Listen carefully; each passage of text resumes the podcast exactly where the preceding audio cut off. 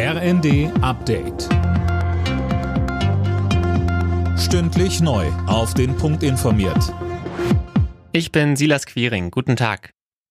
Zum ersten Mal seit Beginn des Krieges in der Ukraine reist heute ein Mitglied der Bundesregierung in das Land. Außenministerin Baerbock wird in Kiew erwartet. Sönke Röhling, das ist ein wichtiger Besuch, gerade mit Blick auf die Spannungen der letzten Wochen. Ja, da erfüllt sie sozusagen eine Art Eisbrecherfunktion, denn anders als Bundeskanzler Scholz wird sie in Kiew eher als Unterstützerin der Ukraine wahrgenommen. Sie hat sich ja zum Beispiel früh für die Lieferung schwerer Waffen ausgesprochen. Auch das sicher ein Thema, das heute angesprochen wird. Ein weiteres Thema dürfte die EU-Mitgliedschaft sein.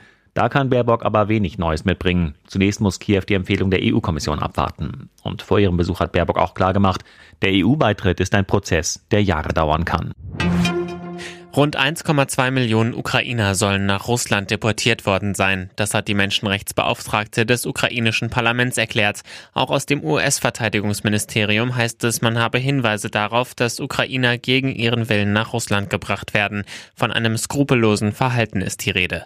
Die Vereinten Nationen schätzen, dass rund 5,5 Millionen Ukrainer ins Ausland geflohen sind. Dazu kommen noch fast 8 Millionen Binnenflüchtlinge.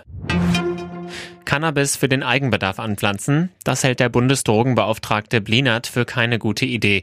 Wie der SPD-Politiker der Neuen Osnabrücker Zeitung sagte, ist er dagegen, hier dem Beispiel Luxemburgs zu folgen. Gesundheitsminister Lauterbach hatte in der vergangenen Woche angekündigt, bis zum Herbst einen Gesetzesentwurf zur kontrollierten Abgabe von Cannabis an Erwachsene vorlegen zu wollen. Ob der Entwurf auch das Anpflanzen zum Eigenbedarf vorsieht, ist offen.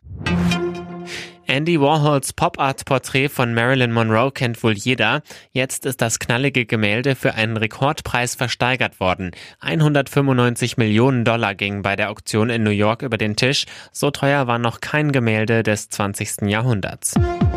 Alle Nachrichten auf rnd.de